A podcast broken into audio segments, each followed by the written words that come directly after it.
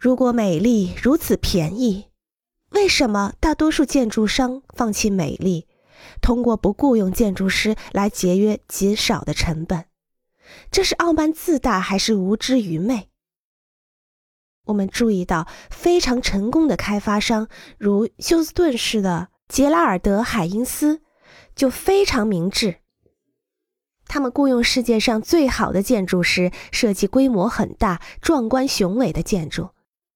他们凭借出色的设计，可以捷足先登，赢得市场优势。